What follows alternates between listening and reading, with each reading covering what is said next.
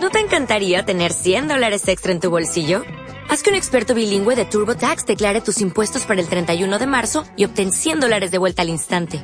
Porque no importa cuáles hayan sido tus logros del año pasado, TurboTax hace que cuenten. Obtén 100 dólares de vuelta y tus impuestos con 100% de precisión. Solo con Intuit TurboTax.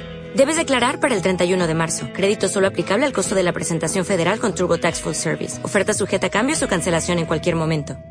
¿Qué tal? Buenas tardes, buenas noches. ¿Cómo están todos? Espero que se encuentren muy bien. Estamos una semana más aquí en Noches Bajo Cero y estamos de manteles largos porque por primera vez nos volvemos internacionales y es que hoy tenemos un invitadazo entre nosotros. Tenemos a Oscar Sánchez, autor, activista, vegano. Y Oscar, ¿cómo estás allá desde España? Muy bien, buenas noches aquí en, España, buenas tardes, buenos días, allá donde, bueno, cuando vean la grabación, allá donde sea. Donde sea. Estás en Barcelona justo ahora, ¿verdad? Barcelona, correcto, sí, sí. ¿Y qué tal? Mi lugar de residencia. ¿Cómo estás? Pues muy bien, bueno, muy contento de que hayáis tenido en consideración el, invitarme y charlar un, un rato sobre lo que más me, me, gusta hablar, que es sobre el veganismo y los derechos animales, la liberación animal. Y nada, lo dicho, muy, muy contento, aparte de muy agradecido, muy contento de, poder estar aquí. Hombre, yo te tengo que agradecer bastante que hayas aceptado la invitación, como ya te lo mencioné detrás de, la grabación. Para mí es un honor que estés aquí, Oscar, ¿eh? Un honor. Porque aparte de, de eso, eres, eres, autor también. Pero eh, abro este, este podcast con una pregunta, Oscar, y me gustaría que, que te extendieras todo lo que tú quisieras. ¿Qué representa para ti ser vegano? Bueno, eh, la verdad es que el veganismo se podría definir de muchísimas formas, ¿no? La, definición estándar de, veganismo es el rechazo a la explotación animal en todos sus ámbitos, en todas sus formas. Es la respuesta ética y política a, la injusticia del uso de animales para beneficio humano. Para mí, ser vegano es un imperativo moral. Eh, cuando decimos que queremos respetar a los animales y que queremos que estén bien, es nuestra obligación eh, actuar en primera persona, de manera individual, eh, como, el, como dando el primer paso para que realmente eh, se pueda traducir nuestros hábitos en mm, el respeto hacia los animales, para que mm, ellos puedan tener la oportunidad de poder vivir y de poder hacerlo libre, que es lo que a todos nosotros eh, nos gusta para nuestras propias vidas, ¿no? Eh, vivir y ser libres. Sí, claro, claro. Y entonces, como digo, para mí es una, es una obligación desde un punto de vista ético, ¿no? Igual que, bueno, pues es una obligación ética, pues el respetar a otras personas, eh, aunque tengan un color de piel diferente o aunque sean de otro, de otro género o aunque pertenezcan a otro o a otra clase social, ¿no? Pero nuestra, eh, digamos que, mm, nuestra nuestro comportamiento de cara a los demás, sean humanos o no humanos, es no rebasar esa línea en la que, digamos, invada o amenace la libertad de los demás, ¿no? Nuestra libertad acaba donde empieza la de los otros. Pues nosotros con los animales, con los animales no humanos, porque hay que recordar que, los humanos somos, somos animales también. Pero eso es algo que se nos suele olvidar a todos, eh, bueno, pues sean humanos o no humanos, son individuos, los animales son individuos y por lo tanto tenemos también que, respetar sus vidas y también sus libertades, ¿no? Que para mí son los dos derechos básicos y fundamentales que, todos queremos para nosotros mismos. Sí, claro, todos, todos queremos que se nos respete, ¿no? Sí, sí, es que al final, bueno, pues el feminismo surge porque la mujer quiere que el hombre le respete y se considere en igualdad de, géneros. Eh, el, cualquier persona racializada también quiere que el blanco le, respete, ¿no? Las clases bajas quieren que las clases altas les respeten, que, una persona no sea desconsiderada o discriminada por pertenecer a una clase social diferente, ¿no? Normalmente de, recursos eh, más limitados el capacitismo también es otra forma de, discriminar ¿no? a las personas ¿no? por, su, por su coeficiente intelectual, por sus limitaciones, mm, da igual cuáles sean ellos. ¿no? Pues el especismo, que es la discriminación al resto de especies por no pertenecer a la humana, eh, es una de las, eh, digamos, de la base y el origen del, veganismo, ¿no? El, hecho de no discriminar a otros individuos por ser de otra especie y respetarlo.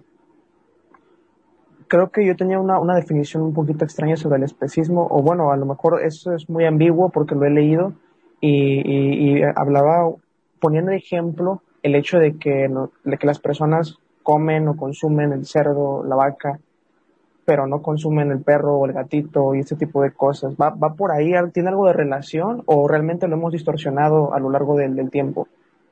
No, no, no, no, lo has, lo has dicho perfectamente. Lo único que pasa es que posiblemente podría haber dos formas de explicar lo que es el especismo. El especismo en sí, la definición de especismo es la discriminación al resto de especies por no pertenecer a, la humana, ¿no? Porque, bueno, pues realmente es el humano el que, el que genera esa, esa discriminación. Pero hay otro tipo de especismo también generado por el propio ser humano, que es la de la de decidir qué vidas, qué vidas tienen más valor que otras, ¿no? Por ejemplo, lo que tú decías, ¿no? El hecho de, de bueno, de, de, querer hacer eh, leyes de protección hacia perros y gatos, por ejemplo, y sin embargo, pues no haber ninguna ley que proteja a vacas y a cerdos en los mataderos, ¿no? Pues eso es una forma de discriminar a, a, otras especies. Eh, es eh, considerando cuáles son las que pueden vivir y cuáles son las que deben morir, ¿no? Sí, sí, sí, claro, te entiendo. Oscar, tengo entendido que tú no toda tu vida has sido vegano ni has sido activista. ¿Realmente en qué momento te, te comienzas a interesar por esto? ¿En qué momento nace esa iniciativa de, de, entrar a este mundo? Porque es un mundo completamente distinto también. Que, que, ¿cómo, ¿Cómo nace eso? Pues mira, yo era un animalista prácticamente toda mi vida, me he considerado un defensor de los animales y sin embargo defendía a los animales con la misma boca con la que me los comía. ¿no? Eh, desgraciadamente tardé mucho tiempo eh, en darme cuenta de esta, de esta incoherencia o esta incongruencia, eh, este engaño hacia mí mismo, porque por ejemplo ir a manifestaciones contra las corridas de toros, contra la tauromaquia y luego irme a una hamburguesería a comerme una hamburguesa de vacuno no tiene ningún tipo de sentido. ¿No? Defender a los toros cuando luego te comes a sus hermanas, a sus hijas o a sus madres es totalmente incoherente y muchísima gente lo hace. Yo he dejado de hablarme con familiares por, porque me querían defender la tauromaquia, algo que era muy tradicional y muy español, ¿no? Creo que en México también, desgraciadamente, también hay mucha, mucha eh, tradición taurina. Y, ya digo, yo desde con, con 15 años escribí la letra de una canción de, muy rock and roll, muy, muy, muy, muy callejero, ¿no? Rock muy urbano, en donde, bueno, pues criticaba crudamente al, al torero, ¿no? Em, pero ya te digo que sin embargo, pues estaba contribuyendo al, a lo que es la explotación animal, al uso de animales, a la esclavitud de los animales, a la muerte innecesaria de los animales, y yo pues no era consciente. Hasta que un día, un viernes por la noche, vi un, un documental y ese documental me abrió completamente los ojos. Yo no sabía que era el veganismo, yo no sabía que existía nada que, digamos, que mm, rechazara de manera eh, eh, sólida, ¿no? Y con, fundamento ético y moral lo que era el, uso de animales, la explotación animal. Y, ese día, pues fue cuando abrí los ojos. Yo creo que es una buena, es una buena manera de, resumirlo, ¿no?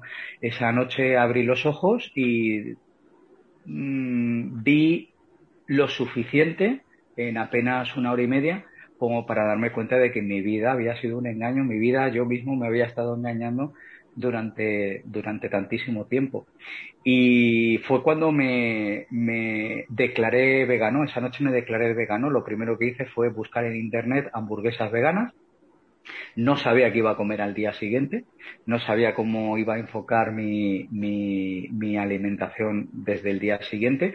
Y también otra cosa que hice, que creo que fue muy importante, es ir a mirar en mi armario y revisar una por una todas mis prendas de vestir para, para verificar que las etiquetas estaban libres de, de productos de origen animal, cosa que en alguna pues me, me di cuenta de que de que no era así y alguna tenía lana. También el, el edredón lo, lo, lo cambié eh, porque el edredón que tenía era un edredón de, de plumas y tuve que cambiarlo.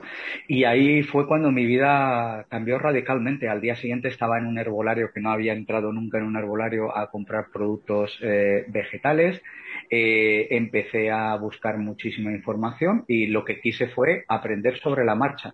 No primero aprender y después cambiar mis hábitos, sino automáticamente quise cambiar mis hábitos conforme iba eh, recogiendo y asumiendo información para poner en práctica lo que yo ya me había dado cuenta de que tenía que poner en práctica. Y es que mis hábitos, mis actos cotidianos y diarios eh, no interfirieran en la vida y en la libertad del resto de animales.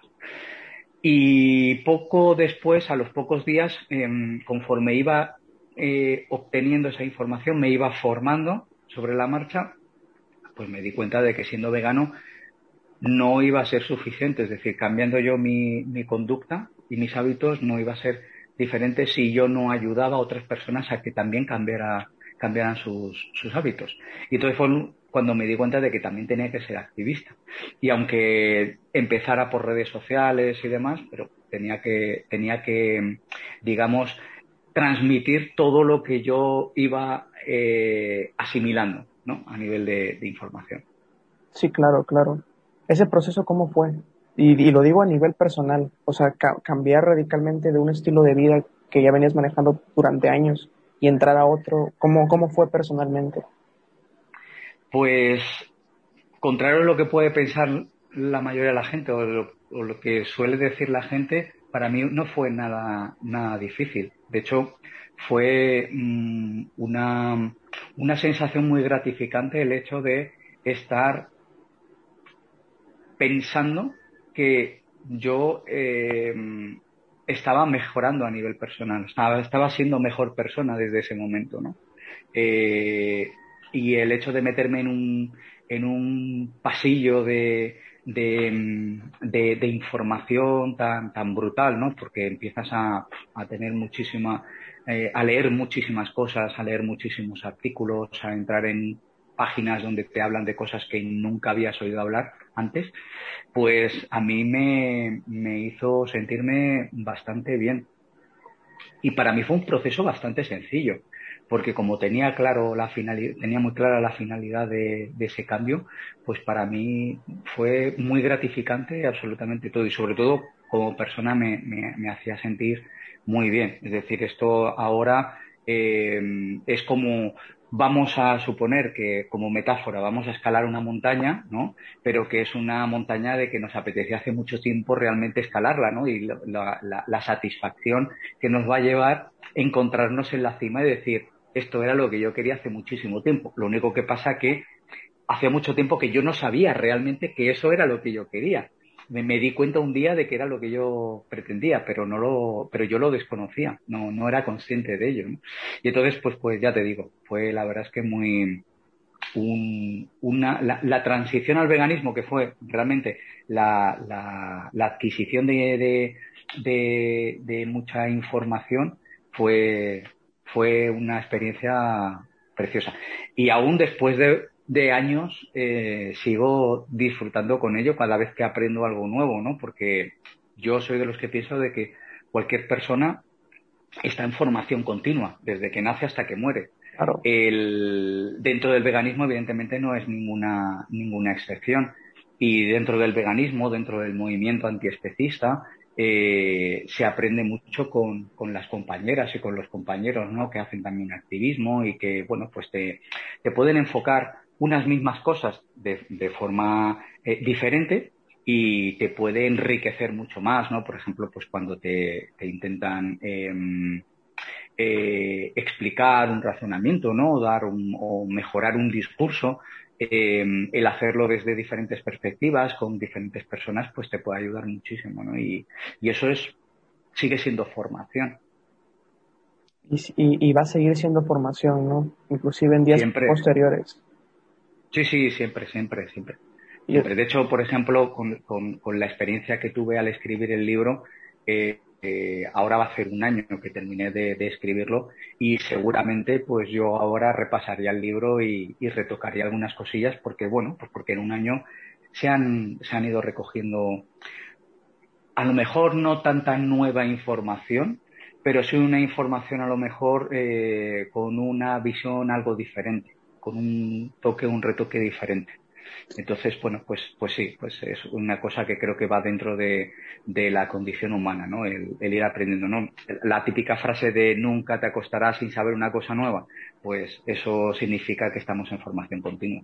Y se mantiene muy vigente, ¿no?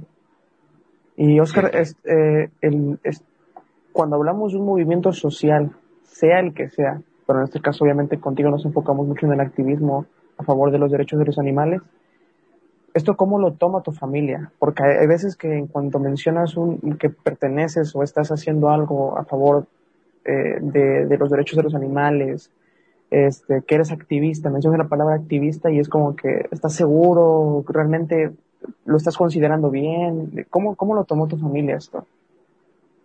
La verdad es que no tuve ningún tipo de problema ni en casa ni en, ni en la parcela, digamos, en el entorno familiar más cercano, más lejano no ha habido ningún tipo de problema, ¿no? Quizás al principio a lo mejor lo, lo podrían tomar como que, que, quizás era algo pasajero, ¿no?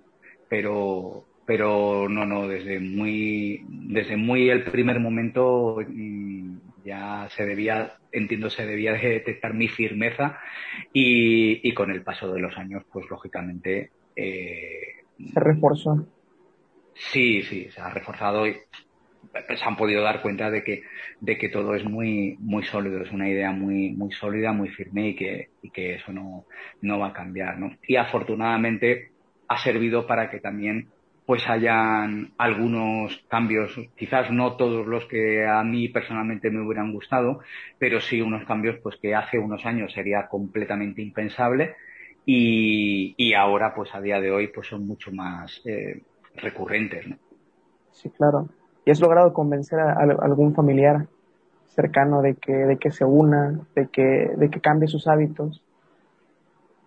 Y se cambian hábitos, sí, sí, sí, sí. Se cambian hábitos, ya te digo, tanto en el entorno más cercano como en un entorno algo más, más lejano, dentro de lo que es la familia, siempre se consiguen cambiar hábitos. Porque incluso no pidiéndolo de manera directa, el, el solo hecho de tú ser vegano y decir, oye, vamos a ir a un restaurante que está muy bien, que me han dicho, me han hablado muy bien de él y demás, y el hecho de que se vaya una vez y que guste, pues ya es suficiente como para decir, oye, pues la próxima vez que vayamos a quedar a comer, pues podemos venir aquí, porque todos hemos comido muy a gusto, ¿no? Y con un ambiente agradable y con un buen servicio.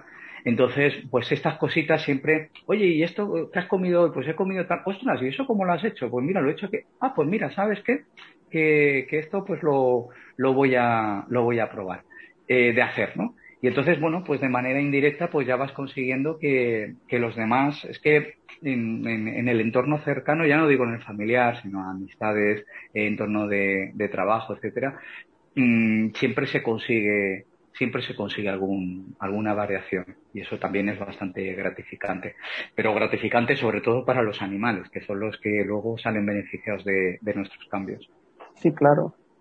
¿Tú por qué crees, Oscar, que esto no se enseña o no se, se adoctrina en las escuelas? Y te cuento rápido, no desconozco cómo esté el sistema de educación en España, pero al menos aquí en México, cuando te hablan de nutrición, se enfocan únicamente en, la diversidad que se encuentra en todos los alimentos y eso incluye a los animales, incluye muchísimo y te, te enganchan esta idea y no me voy lejos, esto me lo enseñaron hace una semana, ¿eh? me lo reforzaron a pesar de que te lo enseñan desde educación básica, primaria y este, pero esto me lo reforzaron hace una semana en, en universidad y la profesora dijo que las personas que son vegetarianas, que son veganas, tienden mucho a, a tener más enfermedades, a, a a ser propensos a este tipo de cuestiones, que no reciben los nutrimentos requeridos. Es, obviamente yo ya he leído algo sobre el veganismo y sé que esto es una total mentira, pero tú por qué crees que esto no se está eh, modificando en diversos lugares de la educación? ¿Por qué crees que no se está implementando esto como una opción, no como una obligación, como una opción de que esto también, si tú lo quieres adoptar, esto también es bueno para ti? La, esta profesora que decía esto era nutricionista. Sí, y, te tiene un doctorado, de hecho, en una de las escuelas más prestigiosas de, México, ¿eh? te lo debo decir así. Esto es como si, por ejemplo, un, informático eh, que no ha estudiado nunca eh, Windows 10, ¿no? Eh, quiera hablarte de, de, Windows 10, ¿no? O mejor dicho, un informático que se haya especializado en Windows, pero te quiera hablar de Linux. No tiene ningún tipo de sentido, ¿no? Yo creo que cuando una nutricionista eh, te habla en estos términos es porque, bueno, evidentemente no ha estudiado eh, lo que es una, no, no ha profundizado en, en lo que son dietas 100% eh, vegetales, porque ya no voy a decir solo la Organización Mundial de la Salud, que digamos que es el organismo oficial y mundial que, que, podría tener, digamos, eh, voz, sería voz autorizada a nivel nutricional, sino que las principales asociaciones nutricionistas y dietéticas del mundo, como son la canadiense, la estadounidense, la argentina, la española, la de Nueva Zelanda, la australiana, la de Reino Unido, eh, te avalan y te confirman que una dieta 100% vegetal bien equilibrada, como cualquier tipo de dieta, es perfectísimamente apta en cualquier etapa de la vida, o sea, en cualquier etapa de la vida. Es decir, una mujer embarazada, tanto para ella como para su futuro hijo, puede tener una, una dieta 100% eh, vegetal y no tiene por qué tener ningún problema. Yo a, la, a, la, profesora que os dijo eso, yo le preguntaría, oye, vete a cualquier hospital y mira a ver las personas que están hospitalizadas e ingresadas si son veganas o consumen animales, ¿no? Que podría ser una buena manera de, de decir, no, tiene ningún tipo de sentido. Yo voy a cumplir 47 años y, y tengo un aspecto normal, no voy a decir que sea pero tengo, un, día a día totalmente normal y hago deporte, decir, y, mis analíticas confirman de que lo estoy haciendo bien. Evidentemente, pues cuando tengo alguna duda eh, ante las analíticas, pues voy a una nutricionista o le hago una consulta y si necesito alguna pauta, pues, pues me la marca, me la, me la marca, pero no hay ningún tipo de problema. Y con respecto a tu pregunta en concreto sobre por qué no nos enseñan estas cosas en, los colegios, pues hombre, yo creo que de alguna manera eh, seguimos una corriente eh, capitalista y sistemática que protege y blinda todo lo concerniente a la explotación animal. Eh, hay, hay, hay pequeños grandes detalles. Por ejemplo, yo cuando hago el cubo antiespecista, activismo callejero y hablo con gente de la calle que no es vegana, y le pregunto, mm, ¿sabes por qué la vaca es lechera? Y dice, sí, claro, la vaca es lechera porque nos da leche, ¿no? Y no, no, no, la vaca da leche porque es un mamífero y como mamífero, igual que los humanos, pues cuando tenemos un hijo, eh, damos leche. Evidentemente me refiero a, a las hembras, ¿no? pero la gente se queda con que la vaca nos da leche, la gallina nos da huevos, eh, el cerdo nos da jamón y no, a la vaca le quitamos la leche porque por eso en las granjas lo que se hace es que se separa a su hijo de su madre para que no se beba su leche y esa leche se le pueda quitar a la vaca para luego venderla y hacer negocio con ella. Las gallinas no es que nos den huevos, las gallinas tienen hijos a través de los huevos o tienen su menstruación a través de los huevos y nosotros lo que hacemos es que se los quitamos para venderlos para poder hacer negocio con ellos. Y el cerdo no nos da jamón. El cerdo tiene unas piernas igual que nosotros para poder andar o para poder correr y sin embargo el ser humano se la corta para luego mm, ponerla al sol y al cabo de un tiempo poder vender eso que se llama jamón o bacon. Entonces, no, realmente nosotros em, lo que pasa es que las escuelas fomentan a la industria, promueven a la industria. ¿no? Y la industria de consumo, la industria de explotación animal, en líneas generales, está protegida por las administraciones, por las instituciones. Y la enseñanza eh, está dentro de las instituciones. Y bueno, de ahí que salgan tantísimos eh, cuentos infantiles, ¿no? Eh, destinados a, digamos, la, la normalización de, de, la explotación de animales con, los ejemplos que te decía, ¿no? La vaca nos da leche, el cerdo nos da jamón, etcétera, ¿no? Y sin embargo, lo que habría que enseñar a los niños es eh, precisamente todo lo contrario. Eh, que sepas que lo que tienes en el plato es un trozo de un animal, cuando estaba en el matadero, no quería morir. Y yo creo que si esto se le dijera a los niños, y hay suficientes vídeos, por ejemplo, en YouTube, que está al alcance de cualquiera, en donde niños descubren pero esto que está aquí, esto era un animal que, que, está muerto y, y, el niño se pone a llorar como dice, pero yo no me quiero comer a un animal si yo lo que quiero es jugar, ¿no? Siempre pondré un ejemplo muy claro, es si pones a un bebé en la cuna con una manzana y con un conejo, el bebé querrá comerse la manzana y jugar con el conejo, nunca al revés. Y eso es una forma de demostrar y de entender que nacemos con una empatía innata.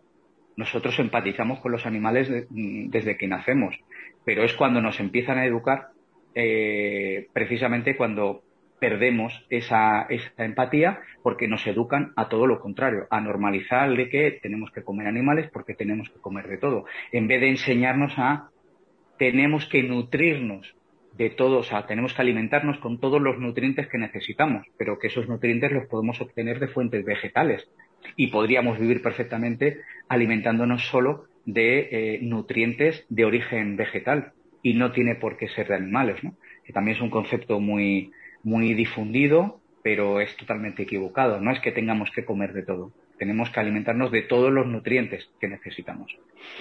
Y bueno, básicamente, básicamente es eso, pero es que las escuelas te enseñan a, experimentar con animales.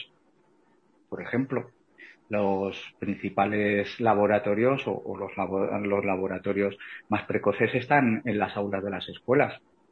Y es otra forma de, es otra forma de enseñar eh, el especismo ¿no? y, la, y, la forma, y la normalización de la explotación animal. Pero es que también tenemos escuelas donde nos enseñan a montar encima de animales para divertirnos, ¿no? para entretenernos. Y esa es otra forma de explotar animales.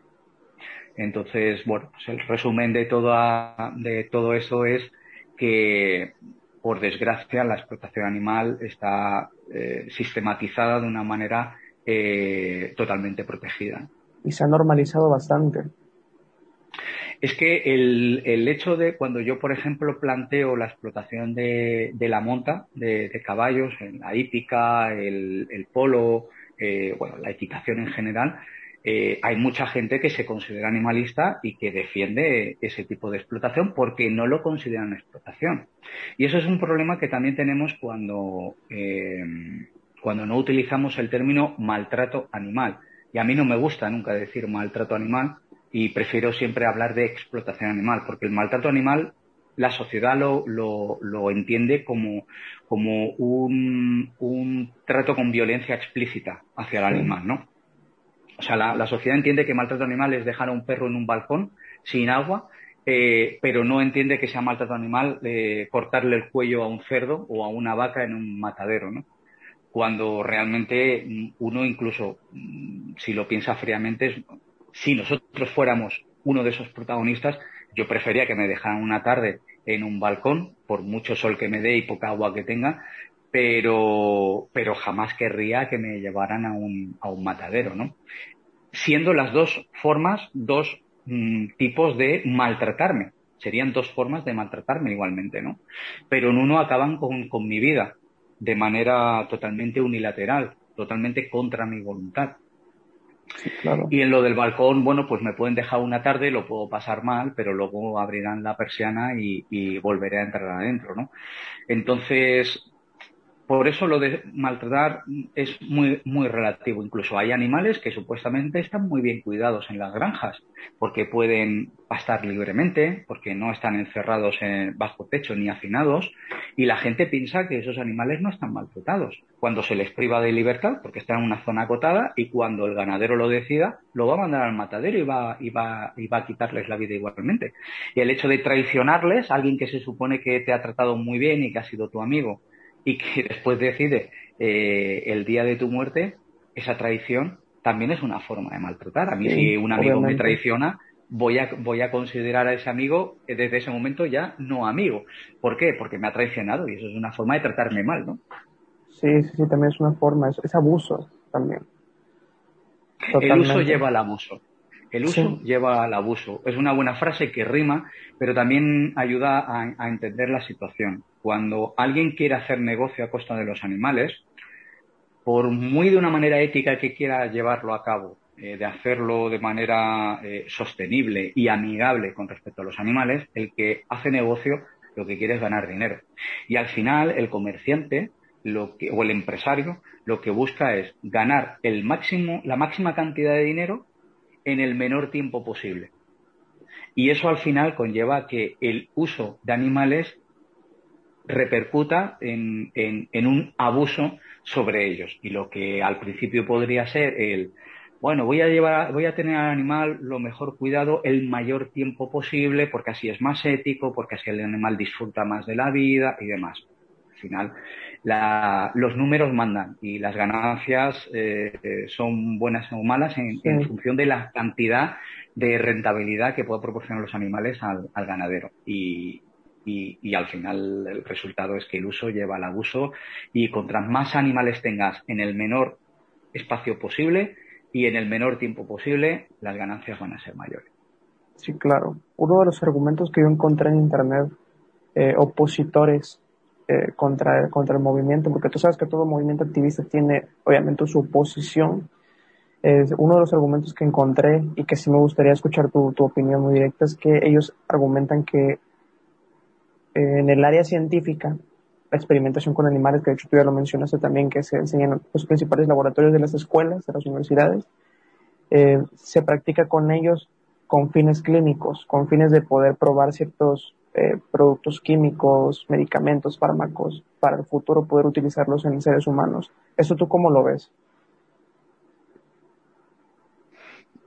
Yo, yo lo veo mal como todo tipo de uso de animales para fines humanos, porque al final eh, en, mi libro lo, explico, o, al menos intento explicarlo. Eh, todo lo que sea experimentar para, para uso humano, con fines humanos, se debería de eh, experimentar sobre seres humanos. De hecho, eh, el 95% de, de las pruebas que se hacen sobre animales no, no, suelen funcionar, no suelen dar resultados. Y de ese 5% que en teoría, digamos, pasarían la primera, el primer filtro, solamente creo que llega a un 2% los que realmente acaban pudiéndose eh, eh, realizar sobre humanos porque parece que van pasando las diferentes pruebas, ¿no? Y los resultados van dando los que, los que se pretendían de ellos. Sí, claro. al final, eh, esclavizar a un animal para hacerle mil pruebas en donde realmente pues se le tortura porque las pruebas eh, si yo te hago si yo te hago una prueba para ver tu cerebro cómo, cómo reacciona y te conecto mil cables en la cabeza pues lógicamente vas a tener que estar superando pruebas de todo tipo. Eh, te, te, ponen al límite en estrés te pone, hay animales que mueren por ataque cardíaco porque no soportan la presión simplemente. No no porque hayan atacado a tu a tu corazón en las pruebas sino porque bueno pues te ponen a correr para ver hasta dónde llegas. Eh, hay, hay pruebas de animales en donde se ponen a un ratón en un recipiente con agua y, se le da un, un, estupefaciente para que ver hasta dónde llega el animal a aguantar eh, así, eh, digamos, haciendo, haciendo nada, ¿no? Hasta que evidentemente se agota, ya no puede más y se hunde y se, y se ahoga, ¿no? Entonces, ninguno de nosotros nos cambiaremos por ella. Es que yo la pregunta que le hago a la gente es, ¿tú te cambiarías por ese animal? No, no me cambiaría. Si hubiera una, especie que se considerara superior a ti, que fuera más fuerte, que fuera más inteligente, más grande que tú, y que dijera, pues te voy a utilizar para, para mil cosas, para mi beneficio, ¿tú, tú, ¿tú lo aceptarías? ¿O cuál sería la forma ética en la que tú aceptarías que te utilizaran contra tu voluntad, hasta incluso llegar a la muerte contra tu voluntad? seguramente la respuesta va a ser de ninguna de las formas. Yo quiero que a mí nadie me utilice y segundo, que nadie me diga cuándo tengo que morir ni cómo debo de morir. Pues eso es la base de la empatía. Si te pones en el lugar del otro y tú no te cambiaras por ese, eh, lo normal es que entiendas de que lo que se le está haciendo a esa persona o a ese individuo no es justo, ¿no? O como mínimo no es agradable. Por lo tanto, nosotros no deberíamos, no deberíamos de hacer lo que no nos gustaría que nos hicieran a nosotros. Esto sí que nos lo explican en, los, en las escuelas, nos lo dicen, ¿no? Sí. Eh, no hagas a los demás lo que no te gustaría que te hagan a ti. Bueno, pues esto es una, esto es una, una propuesta filosófica muy, muy sencilla y que todo el mundo tiene muy claro. Pero parece ser que si hablamos de los animales, el, contexto varía y no debería de ser así. Desde un punto de vista ético, no debería de ser así, ¿no? Nos gustaría hacerle, eh, bueno, hay mucha gente que no sabe que se experimenta también con perros. Y el tabaco es una de las principales fuentes de experimentación de, de perros. Y también provoca su muerte, sobre todo de la raza Beagle. Y esto la gente lo desconoce. Sí, claro. Y, y, es algo que sucede todos los días, incluso mientras tú y yo estamos platicando. Y Bueno, de hecho, solamente para consumo, y es un dato que es muy importante, porque yo haría un juego contigo eh, muy rápido, ¿no? Si te dijera, oye, haz un chasquido con los dedos. Te haces un chasquido, pues acaban de morir 3.000 animales. Y si yo hago otro, otros 3.000. Y es que mueren 3.000 animales por segundo en todo el mundo por, para consumo humano. Y es un dato que es estremecedor, pero haciendo el chasquido es como que te das más cuenta de decir, hostia, es que es, en un segundo ya han muerto 3.000 animales en mataderos. Son cifras que la gente no conoce, pero... Y que muy pocos se dan a conocer. ¿Pero qué pensamos cuando estamos llevando animales, trozos de animales a nuestros platos? Que, los buscamos como el que busca setas o, frutas en, el campo, que dices, voy a buscar vacas que hayan muerto de viejitas y que hayan tenido una vida feliz. Oh. Es que es muy, es muy absurdo. Pensar esto, pensarlo fríamente, es muy absurdo, pero inconscientemente es a lo que nos han enseñado a pensar. La normalización de la explotación animal lleva a eso, a, querer pensar en que, porque yo lo pensaba. Yo, yo decía, digo, seguro que yo lo que me como son animales que, que han vivido muy bien y que han sido felices y que han muerto de viejos. Pero ¿quién mantiene una vaca 25 años para luego venderla por 300 euros? Es que no, no, no tiene ningún tipo de, no tiene ningún tipo de, de lógica, ¿no? Pues hay gente que se piensa que come animales que han muerto de viejos y que han sido felices y que se habrá ido a buscar al campo, a la montaña. Tienes, tienes, toda la razón, ¿eh? Tienes toda la razón. Fíjate que no había visto esa, esa perspectiva desde ese, desde ese, desde ese lado, no lo había, no lo había terminado de comprender. Si es algo que deberíamos estar reflexionando todos, todos los días. Y bueno. Por eso es importante, Alan, el, el, el activismo, ¿no? hacer activismo. ¿Por qué? Porque somos una minoría que pensamos de una manera que creo que somos una fuerza, aunque sea minoritaria, pero somos una fuerza actual en nuestra sociedad que, van, que intentamos provocar la evolución de nuestra sociedad, como ya ha pasado históricamente con otro tipo de causas. Cuando eh, se ilegalizó la esclavitud, que siempre había sido legal. yo lo de que siempre, esto siempre se ha hecho así, es algo que me contestan muchísimas veces, ¿no? Siempre hemos comido animales. Bueno, siempre no, porque nuestros orígenes eran frugívoros y comíamos frutos de los árboles. Y nuestro sistema digestivo y nuestra manera de mover la mandíbula es lo más parecido a un herbívoro y lo más diferente a la, a la de un carnívoro. Pero es verdad que llevamos muchísimo tiempo consumiendo animales, pero una tradición no tiene por qué estar perpetuada ni, ni, eternizada porque siempre se haya hecho así, porque muchísimas otras cosas eh, se han hecho toda la vida y, y, ha habido un momento en que la sociedad ha entendido de que había que evolucionar y que algo que estaba normalizado pues no estaba bien o que ya no era momento de, seguir haciéndolo. Hasta hace menos de 100 años en España las mujeres no podían votar. Y siempre había sido así la mujer nunca había podido votar.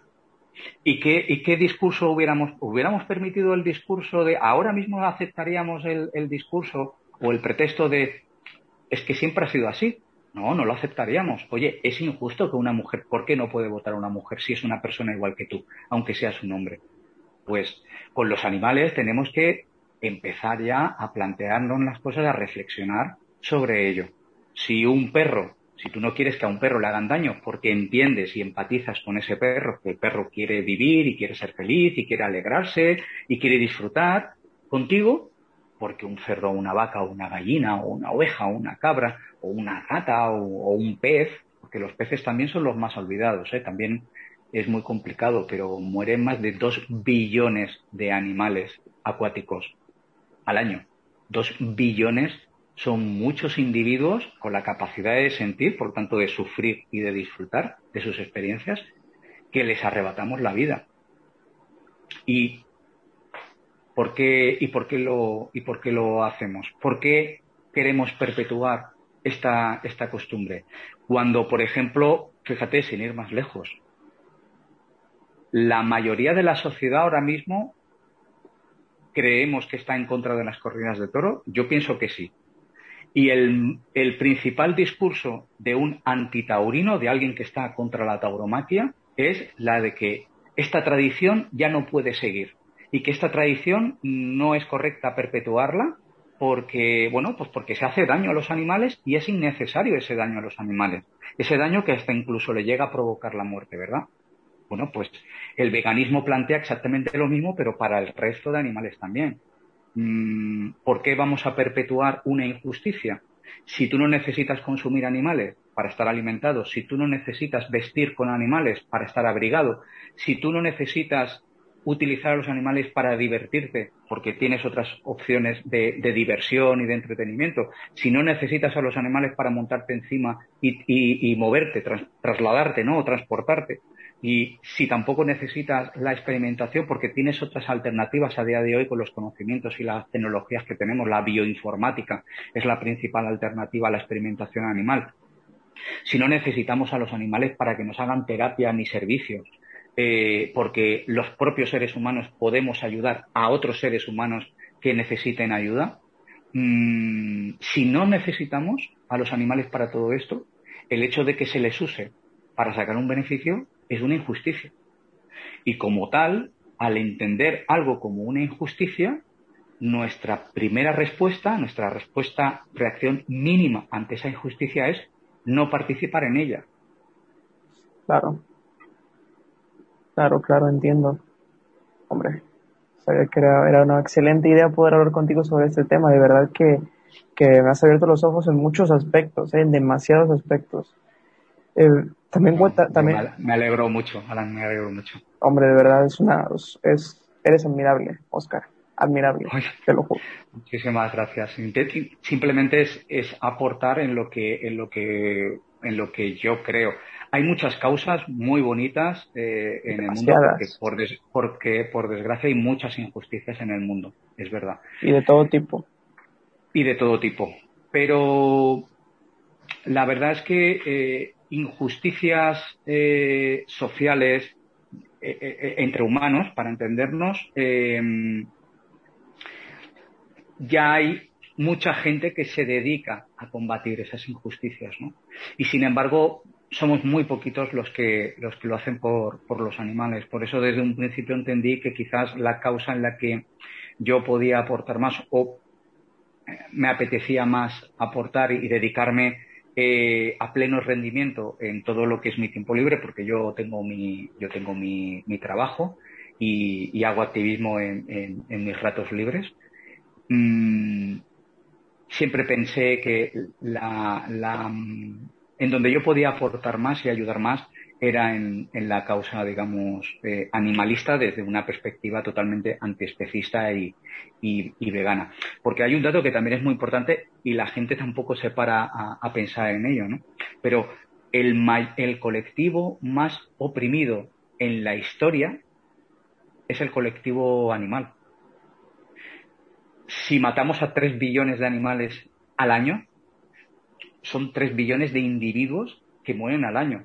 Hablamos de guerras mundiales, hablamos del, holocausto, ¿no? Hablamos de, del nazismo. Hablamos de muchas eh, consecuencias eh, letales y mortales eh, en la historia de la humanidad.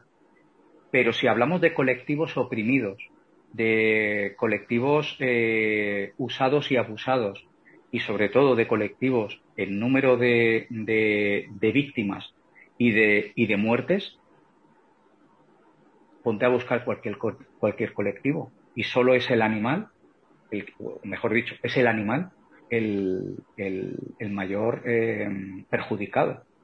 Esto ha sido históricamente y a día de hoy sigue siendo así, porque tres billones de animales al año son muchos números de muertes. Imagínate, yo pongo un ejemplo. Por ejemplo, las, eh, los atentados del 11 de septiembre en Estados Unidos, de las Torres Gemelas. claro. Creo que murieron, no sé, ¿cuántos fueron? 5.000 personas, creo que fue, ¿no? Y, históricamente fue una catástrofe que murieran 5.000 personas, pero antes hemos hecho un juego con el chasquido en donde dos chasquidos, dos segundos, ya mueren 6.000 animales. Ya estamos hablando de el número de individuos muchísimo, o sea, ya es peor que aquella catástrofe. Lo que pasa es que, claro, eh, el ser humano considera al ser humano eh, la especie superior y en la que todo tiene que ir eh, en torno a él y nos olvidamos de que hay otros individuos pues, que también quieren vivir y que también quieren ser felices. ¿no? Y que pueden sentir también. Bueno, es que de hecho los animales sienten porque así hubo una declaración de la comunidad científica en Cambridge en 2012 y determinaron que los animales, bueno, digamos que declararon de manera oficial que, eh, y, basándose en la ciencia, que los animales sienten, porque bueno, pues tienen un sistema nervioso, la mayoría de ellos un sistema nervioso central, es decir, eh, un sistema nervioso que está conectado al cerebro, y sobre todo el cerebro lo que hace es que permite interpretar las experiencias que tenemos los individuos. Por eso, disfrutamos con las experiencias positivas porque el cerebro nos hace sentir lo agradable de esa, de esa experiencia o todo lo contrario, ¿no? Eh, sufrir ante, un, ante una experiencia negativa, eh, porque el cerebro nos lo hace eh, ver como nos lo hace desagradable. Y el cerebro, al ayudarnos a interpretar nuestras experiencias, lo que nos viene a hacer es enseñar para que sepamos en el futuro afrontar esas mismas experiencias. Por ejemplo, si tú vas eh, de madrugada por un callejón muy oscuro y pasas miedo, lo que te está diciendo tu cerebro es, oye, si puedes la próxima vez no pases por este callejón oscuro y ve por uno que haya más, más luz o ve a una hora más temprana, ¿no?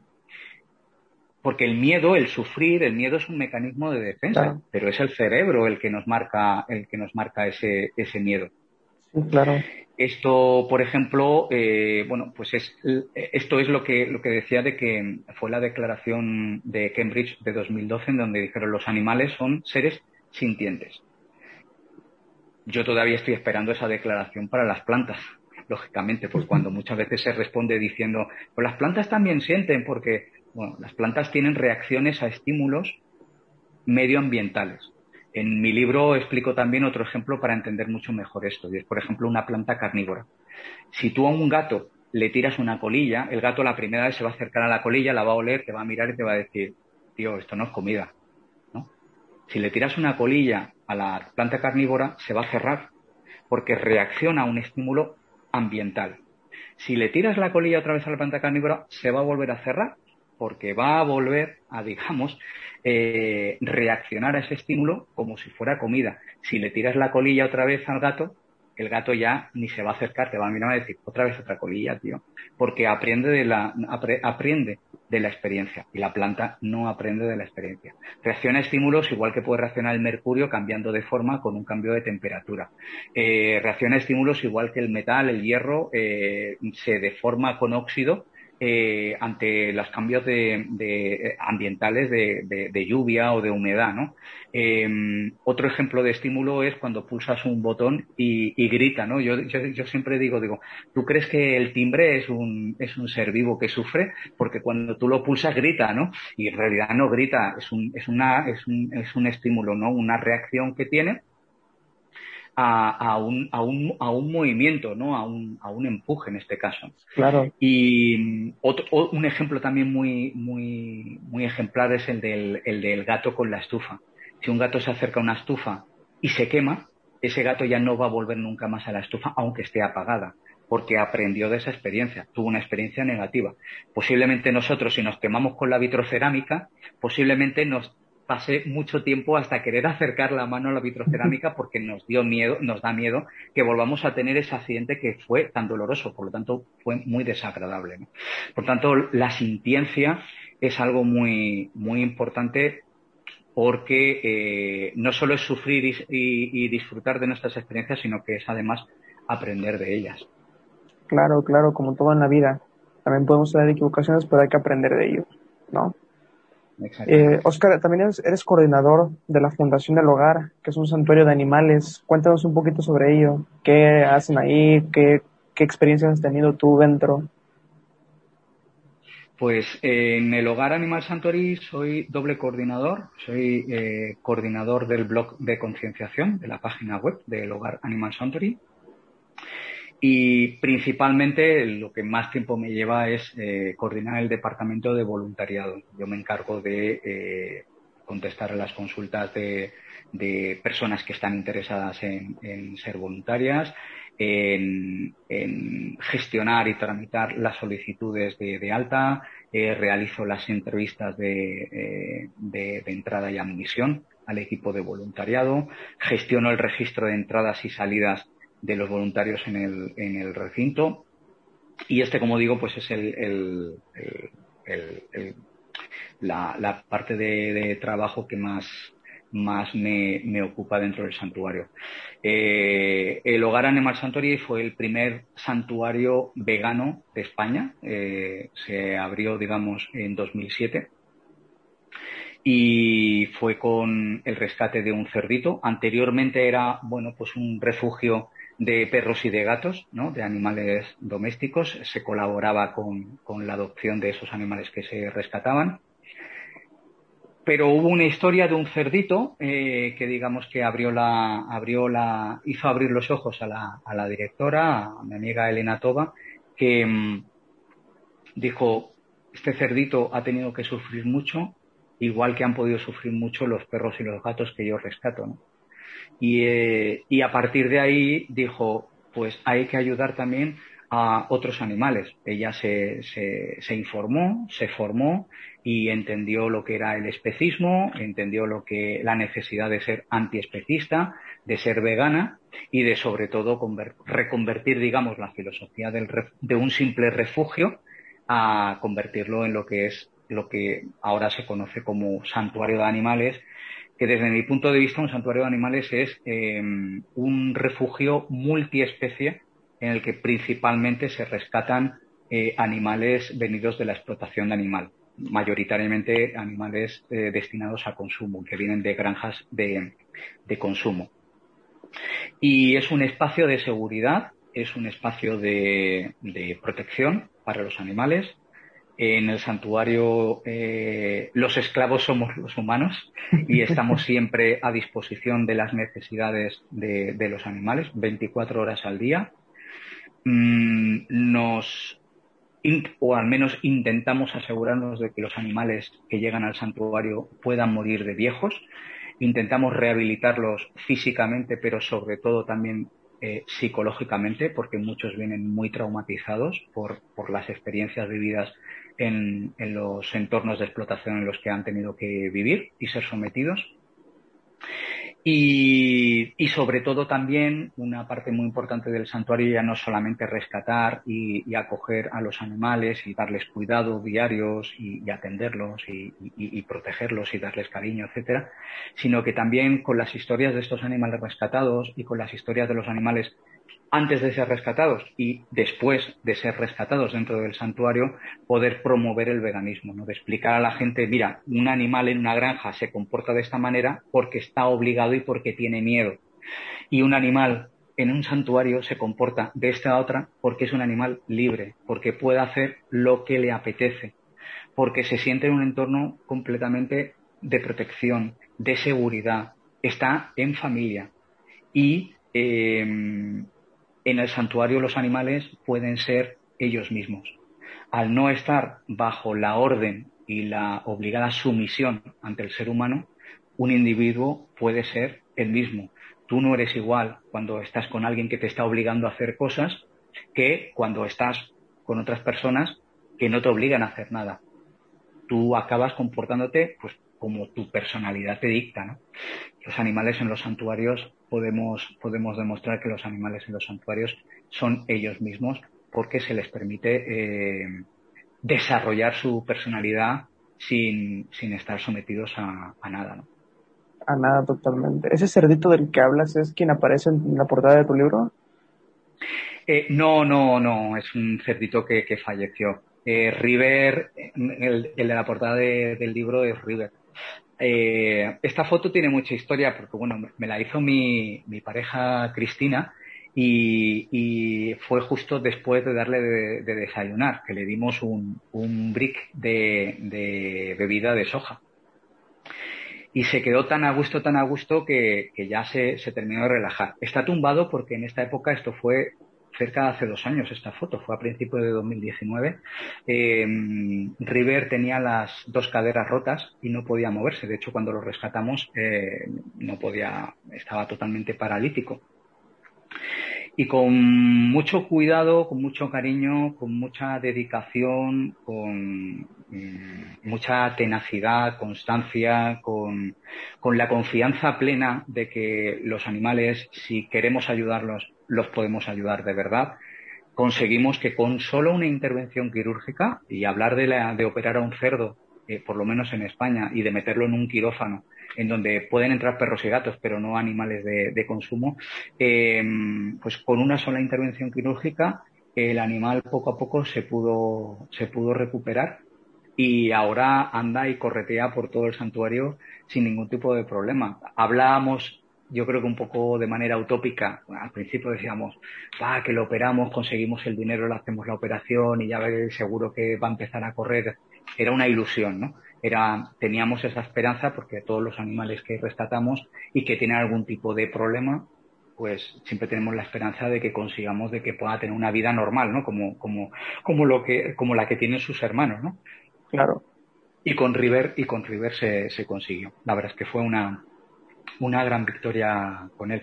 River tiene muchas historias detrás muy interesantes porque River era un cerdo grandísimo que pensábamos que era un cerdo adulto que no tenía dientes y que apareció abandonado eh, en la orilla de un río, por eso su nombre es River.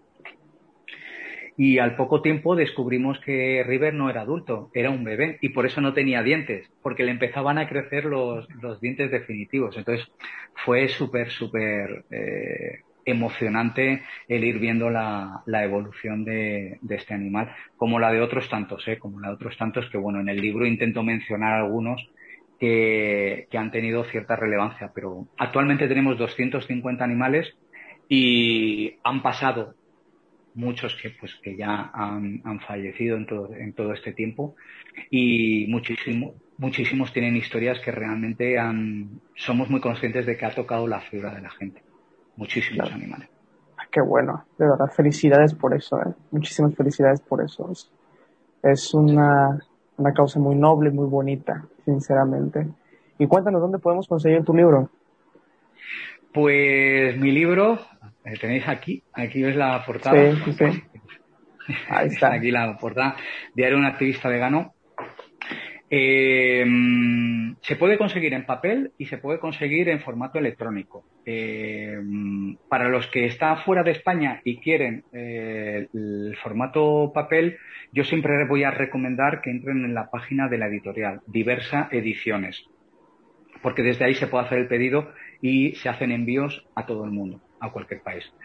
Si se hace desde, desde España, se puede ir a cualquier librería y solicitarlo en 24 o 48 horas. Si no lo tienen allí, eh, lo piden a la distribuidora y, y lo tienen.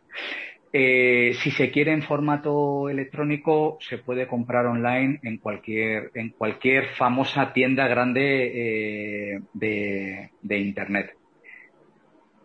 Okay. Y, en, bueno, y en, en, grandes, en grandes tiendas no hay ningún problema. La verdad es que es un libro que está accesible en, en, en, los dos formatos, pero de manera muy fácil para, para cualquier persona en, en, cualquier país, porque me preguntan, en redes sociales me preguntan mucho, oye, yo soy de México, ¿dónde lo puedo conseguir? Y, y, la verdad es que es bastante, es bastante fácil.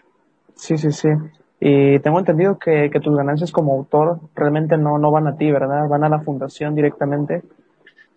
Sí, fue, una cosa que yo traté con la, la, editorial, que bueno, siempre, en cualquier entrevista, siempre que hablo del libro, eh, me permito el lujo de agradecer nuevamente, nuevamente a la, a la editorial Diversas Ediciones por haberme dado la, la oportunidad de, de, publicar un libro que yo jamás hubiera pensado que hubiera escrito un libro y que luego se hubiera publicado para venderse en, en librerías, ¿no? Que estuviera en estanterías donde se paga un dinero por conseguirlo, ¿no? En todo el mundo. Que, y además en todo el mundo, que esto, pues, pues oye, pues, pues a mí la verdad algo, es que me, me, me, hace muy, me hace muy feliz, me hace muy feliz, porque ya te digo, es que hace, hace, bueno, hace dos años no, pero hace dos años y medio yo no me podía imaginar que, que iba a escribir un libro que se iba a vender en todo el mundo, ¿no? Y además que es que me consta de que es que el ejemplar llega, llega a casas de, de, de país, está, una, está en una tienda de Londres, o sea, cosas que, que, han superado totalmente todas mis, mis expectativas, ¿no? Y, y lo que hablé con una de las primeras cosas con las que hablé de, del libro con la editorial fue la de, bueno, aparte de, cómo, cómo, quería estructurar el libro y, qué es lo que quería transmitir con el libro, o mejor dicho, cómo quería transmitir lo del libro, porque la editorial tenía muy claro cómo, de lo que iba a hablar y, qué es lo que iba a pretender con el libro, que es eh, hacer vegana a la gente no vegana, o al menos invitar a reflexionar a la gente no vegana para que considere seriamente hacerse vegana, eh, fue lo del tema de, la, de, la, de los beneficios como autor. Yo le dije, quiero escribir un libro que sirva para ayudar a los animales. Y, y eso lo puedo, lo puedo conseguir o lo puedo pretender eh, si alguien no vegano se lee el libro y dice, hostia, pues, pues he entendido esto y me ha convencido y entiendo que esto es lo que tengo que hacer, me voy a hacer vegano. Pero de una manera directa también, pues tenía que ayudar al, al, al santuario del que, del que formo parte, claro. que también es, es mi casa, ¿no? Y entonces le dije, sería absurdo eh, donar un tanto por cien de mis beneficios. Digo, esto es un libro que tiene que ser completamente solidario. Yo no necesito dinero de los animales. Yo tengo mi trabajo, tengo mi salario, mmm, tengo para comer cada mes y no, y no necesito más. Y, y si un día decidí hacer activismo por los animales, eh, entre otras cosas, tenía que ser también a, a través de la, del posible dinero que recaude haciendo ese activismo. ¿no? Y entonces lo que le dije, digo, no solo quiero hacerlo así, sino que quiero que conste en el contrato que firme con vosotros y es que todos los beneficios que me correspondan como autor vayan destinados anualmente al, a la Fundación El Hogar Animal Sanctuary.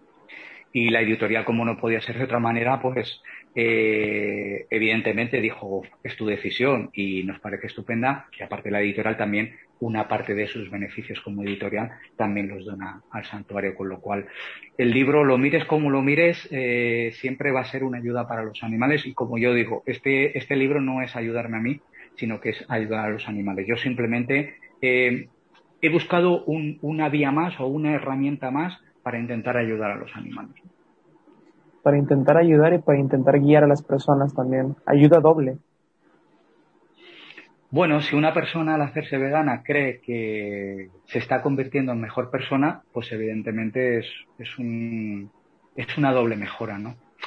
Mm, yo es una satisfacción que tengo a nivel personal. Eh, yo sí que creo que, que, me he hecho mejor persona eh, siendo vegano, porque realmente creo que es así como se puede, como mínimo, respetar a los animales. Claro. Pero realmente hacer, hacerse vegano lo que hace es ayudar a los animales. Y esto, esto es así. Sí, totalmente. Oscar, una última pregunta antes de, de, poder concluir. Y es, este, se me olvidó, le iba a hacer entre en medio, pero te juro que se me ha olvidado, ¿eh? pero te la hago aquí. En, en México, al menos, un tiempo se empezó a manejar como una tendencia de que las personas subían fotos en un restaurante comiendo algún alimento vegano, etcétera, etcétera, pero se estaba viendo como desde el lado de, de hacerlo por moda de empezar para, para intentar encajar, para intentar verse diferente. ¿Crees que esta es un, una, una forma de acercarse al, al, veganismo? ¿Crees que es una forma correcta, mejor dicho, de acercarse al veganismo? A ver, yo sobre el tema de las opciones veganas y de que marcas o supermercados, grandes eh, tiendas de alimentación eh, ofrezcan eh, opciones veganas, tengo, tengo una opinión muy, muy, muy personal. ¿no? Yo pienso que las opciones veganas eh, en, en, tiendas conocidas y en supermercados mm, es bueno para la gente que no es vegana. Creo que los veganos no debemos de fomentar a las empresas que principalmente se lucran y hacen negocio eh, a costa de la explotación animal, porque afortunadamente ya cada vez hay más empresas veganas con un negocio ético y respetuoso con los animales y que a su vez promueven el veganismo a través de esos productos veganos, ¿no? Mm, pero las opciones veganas es, son buenas, como digo, para la gente no vegana porque les puede acercar de una manera fácil a probar algún producto para darse cuenta de que eh, como es una hamburguesa eh, 100% vegetal, pues puede estar igual de sabrosa que, la hamburguesa tradicional eh, cárnica, ¿no? Entonces, el hecho de que la gente vegana o gente no vegana suba fotos de, comida eh, 100% vegetal, a mí me parece muy interesante porque yo, por ejemplo, no soy mucho de subir eh, imágenes de comida porque no, no quiero centrar mi, mi activismo en, en, la alimentación ni, ni por supuesto, en, en el ecologismo porque sí que es verdad que haciéndote vegano eh, puede repercutir de manera positiva en tu salud, mejorando la alimentación, pero puede que no. Yo, por ejemplo, tengo una experiencia de que en varios años engorde 20 kilos y siendo vegano, o sea, si comes mal, comes mal. Y, mm, y en cuanto al tema del ecologismo, tengo muy claro que el, ecologismo eh, mira por las especies, pero no mira por los individuos. Y el veganismo mira por los individuos más que por las especies, ¿no? Mm, entonces, bueno, pues me parece interesante que haya gente que, ah, pues lo que decía, que si yo subo algo de, comida, hay gente que me pregunta y dice, ostras, ¿y eso cómo lo has hecho? Y eso de verdad que no es carne. Yo, eh, cuando subo algo de eh, gambas, que la gamba es un animal, ¿no? Pero subo gambas que en realidad es soja texturizada, hecha con la forma de una gamba, con los colores y la textura de, de una gamba, pues me dice, oye, pero de verdad que eso no son gambas, no son animales que han, pescado del mar. Y digo, no, no, no, no, digo, esto es una empresa vegana que ha hecho, pues, para la gente que nos gustaba, que nos gusta el sabor del, marisco, y, no queremos privarnos del sabor del marisco porque no tenemos por qué privarnos de un, de un sabor, pero un sabor que nos sabe doble, doblemente bueno porque sabemos que en realidad no hay un animal ahí detrás, ¿no? No, no ha sido explotado un animal. Claro. Con lo cual podemos eh, disfrutar mucho mejor de, ese momento, ¿no? De, sabor y de sociabilidad con amigos, de estar comiendo y estar a gusto y de estar charlando y, contándonos nuestra vida, ¿no? De todas maneras, también lo del tema de la moda, a mí cuando me dicen esto de la, esto del veganismo es una moda, bueno, el veganismo nació a principios del siglo pasado, lleva casi 100 años, con el término veganismo eh, creado ya, digamos, eh, y publicado. Entonces no, no, es, no es una moda, porque quien se hace vegano es por, por una cuestión ética, política y por conciencia, ¿no? Y cuando alguien se da cuenta de que no, no está bien ser racista, cuando alguien se da cuenta de que no está bien ser machista, cuando alguien se da cuenta de que no está bien ser clasista, o, o cuando alguien se da cuenta de que no está bien ser capacitista, pues eh, no, nunca da un paso atrás. O sea, no se hace antirracista y luego dice, bueno, pues ahora ya me he cansado y ahora vuelvo a ser racista, ¿no? O me he dado cuenta de que es que yo necesito ser racista, no tiene ningún tipo de sentido, ¿no? pues con, el especismo, con el especismo es exactamente lo mismo. Cuando te das cuenta de que el especismo es una discriminación innecesaria y por lo tanto injusta, ya no hay marcha atrás. a nivel de conciencia y de mentalidad y de filosofía no, no debería de, de haber marcha atrás, ¿no? La gente que dice que se hace vegana y vuelve a consumir al cabo de un tiempo animales, en realidad no se había hecho vegana. Había cambiado su dieta temporalmente, pero no se había hecho vegana. El veganismo es el rechazo a todo tipo de explotación animal. No es una dieta o un cambio de tipo de alimentación es un matiz que es muy, muy importante. Cuando sale una influencer diciendo he tenido que volver a comer peces, bueno, no dice peces, dice pescado, ¿no? Que es el eufemismo, ¿no? En realidad son peces, los animales de agua, no son pescado. Pescado es el producto que nos comemos, pero es un eufemismo. Igual que la carne no es carne, son tejidos eh, musculares de, de, los animales que han matado contra su voluntad en el, en el matadero. Pero cuando una influencer dice es que he tenido que comer pescado porque es que mm, me estaba encontrando muy mal y está los nutrientes que hay en el pescado los puedes obtener en fuentes vegetales y si has vuelto a comer pescado no es porque tengas un problema de salud, sino porque no te da la gana de, ir a un no te da la gana de ir a un nutricionista a que diga, oye, mírame esta analítica y dime qué me falta y qué necesito para recuperar estos valores que los tengo bajos, ¿no? Claro. Ese es el problema. y sobre todo mucha gente que habla de la salud y que le importa mucho la salud para no hacerse vegana, porque eh, a la vez que come ultraprocesados. No, yo es que no me hago vegano porque necesitaría complementos vitamínicos o porque no voy a obtener las proteínas que necesito y demás. Y se está comiendo hamburguesas que son o pizzas que son eh, eh, ultraprocesados, ¿no? congelados y pues, ¿Te interesa la salud o no te interesa la salud? Normalmente quien no se quiere hacer vegano por el tema de la alimentación no es por salud, es porque hay unos productos que conoce de toda la vida y no quiere deshacerse de ellos. Es lo que llamamos los privilegios de especie. El ser humano tiene un, se ha apoltronado en el trono de, de, la especie superior y no se quiere bajar de ella. Sí, claro, totalmente te entiendo, Oscar. Muchas gracias por haber aclarado esta duda también. Para muchas personas, incluso que lo vayan a ver, yo creo que también sabrán de qué estoy hablando. Al menos aquí en México, como te comenté, se hizo una pequeña morita y, bueno, quería saber tu opinión de eso, pero muchas gracias.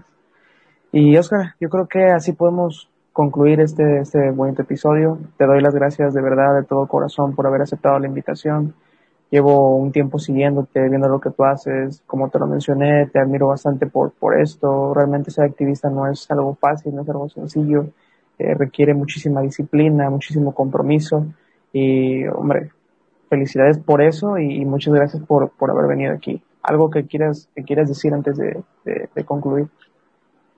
Pues nada, simplemente que a la gente que haya visto esta entrevista y que crea tener respeto hacia los animales o que quiera asegurarse de que realmente eh, respeta con sus hábitos y con sus conductas a, los animales, el, primer paso es ser vegano. No hay otros pasos que en realidad son intermedios eh, para respetar a los animales, si no es dando el paso hacia el veganismo. Y a ti, Alan, pues darte las gracias por, tu invitación, mm, muchas gracias por, tus palabras, por, valorarme y por ese cariño que me has transmitido.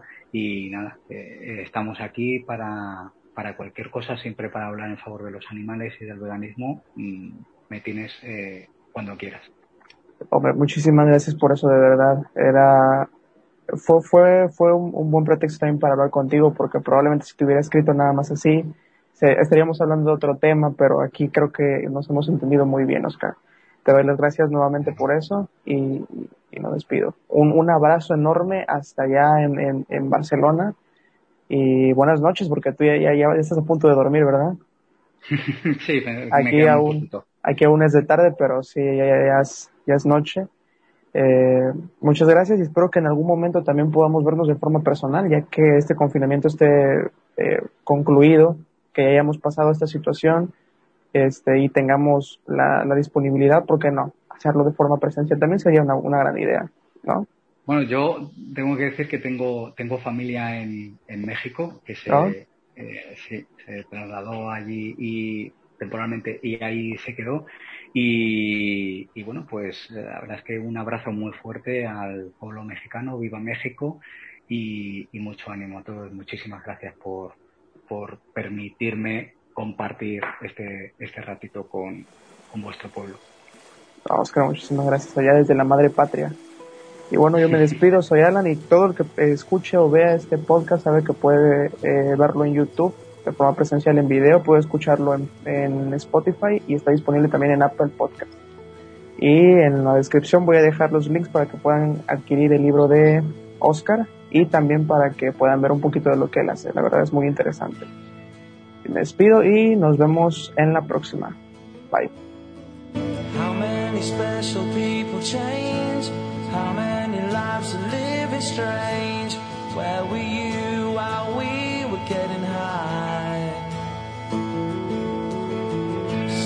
Walking down the hall faster than a cannonball. Where were you while we were getting high? Someday you will find me caught beneath the landslide in a champagne supernova in the sky. As a new Western Union customer, you can enjoy a $0 transfer fee on your first international online money transfer. Send money to your family and friends back home the fast, easy, and reliable way. Visit westernunion.com or download our app today to get started, and your first transfer fee is on us. FX gains apply, not available for credit cards and transfers to Cuba. Services offered by Western Union Financial Services, Inc., and MLS 906983 or Western Union International Services, LLC, and MLS 906985.